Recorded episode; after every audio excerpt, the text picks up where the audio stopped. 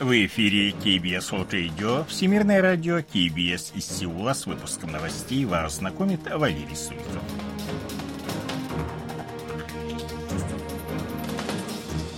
Основные темы этого выпуска. С 30 января отменяется обязательное ношение масок в помещениях. Президент Юн Со Гёль призвал преодолевать кризис общими усилиями мирового сообщества. Цены южнокорейских производителей продолжают расти.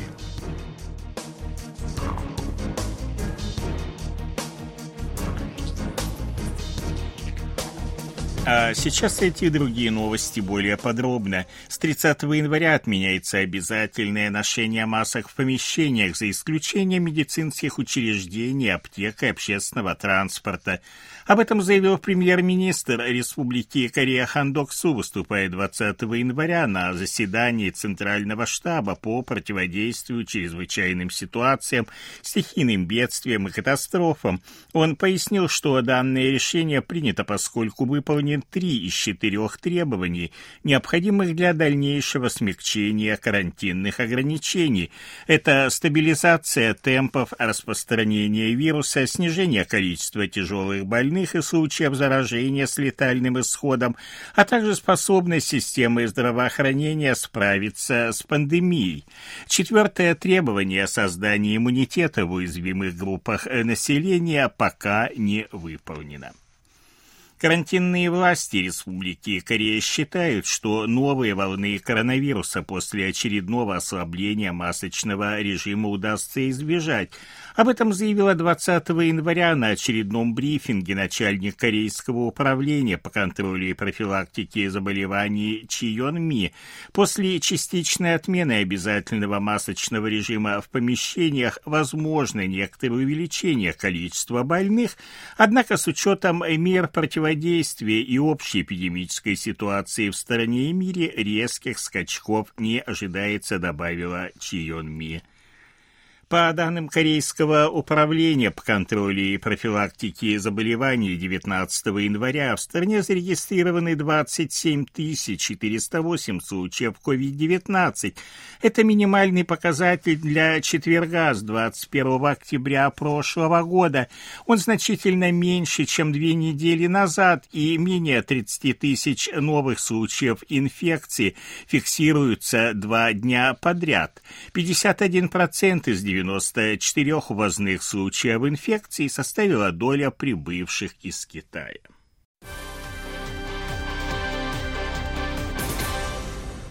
Преодолеть сложный кризис, с которым столкнулся весь мир, а можно только с помощью глобального сотрудничества, заявил президент Республики Корея Юн Со Гёль, выступая 19 января на Всемирном экономическом форуме в швейцарском Давосе. Он отметил, что повышение устойчивости цепочек поставок является наиболее неотложной задачей. Республика Корея будет ключевым партнером в ее решении. Упомянув индо-тихоокеанскую стратегию стратегию Сеула он подтвердил, что Республика Корея будет способствовать процветанию человечества. Он подчеркнул важность ядерной энергетики и чистого водорода для повышения энергетической безопасности, подтвердив намерение Республики Корея добиваться углеродной нейтральности, увеличивая объемы атомной энергетики.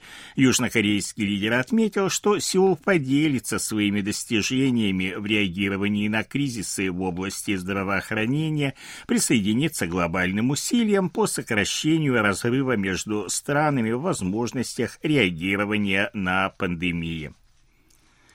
Президент Республики Корея Юн Со Гёль направил письмо с соболезнованиями от имени правительства и народа страны премьер-министру Непала Пушпы Камалю Дахалу в связи с авиакатастрофой, в результате которой погибли 72 человека. В письме содержится просьба о сотрудничестве в возвращении на родину останков двух южнокорейских граждан, жертв катастрофы. Утром 15 января самолет ATR AR-72 непальской компании Yeti Airlines, на борту которого находились 68 пассажиров и 4 члена экипажа, потерпел крушение в каньоне недалеко от международного аэропорта в Покхари, курортном городе в центральной части Непала.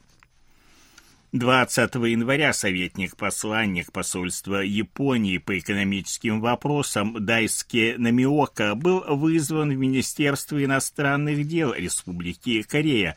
Замминистра Лидо Хун от имени правительства передал ему протест по поводу очередной попытки включить шахту Садо в список всемирного наследия ЮНЕСКО.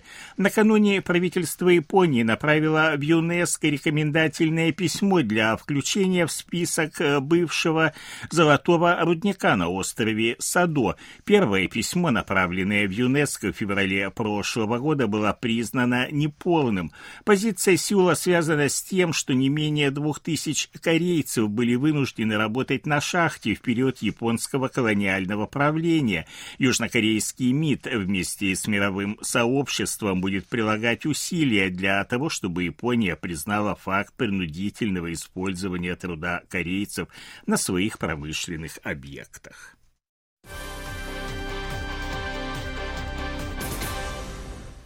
По предварительным данным Банка Кореи, опубликованным 20 января, индекс цен производителей, который является основным показателем потребительской инфляции, составил в минувшем году 118,80 пункта.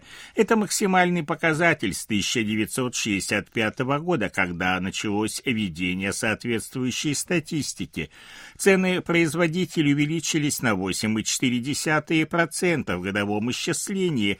Данный рост максимальный с 2008 года. Романтический триллер южнокорейского режиссера Пак Чан Ука «Решение уйти», получивший приз Канского кинофестиваля, стал номинантом премии Британской академии кино и телевизионных искусств «Бафта».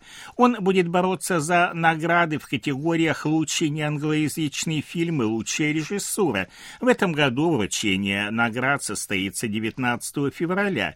В фильме рассказывается история детектива, который который подозревает вдову-китаянку в убийстве, а после нескольких дней наблюдений и допросов влюбляется в нее. В 2018 году Пак Чанук уже получил премию Бафта в категории «Лучший неанглоязычный фильм» за психологический триллер «Служанка» на зимней универсиаде 2023 года, которая проходит с 12 по 22 января в американском Лейк-Плэсиде.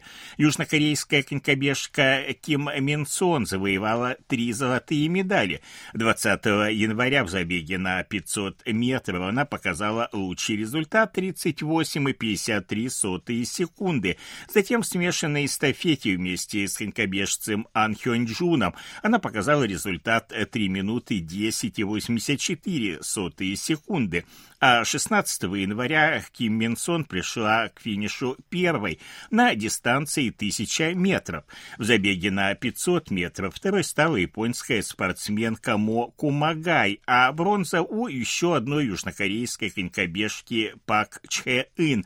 К настоящему моменту на счету южнокорейской сборной 5 золотых, 3 серебряные и 3 бронзовые медали, она занимает второе место в общем зачете. В период выходных дней по случаю празднования Нового года по лунному календарю Соляль услугами 14 южнокорейских аэропортов воспользуются 1 миллион 94 тысячи человек. Такой прогноз представила Корейская корпорация аэропортов, объединяющая 14 воздушных гаваней страны, не считая аэропорта Инчон.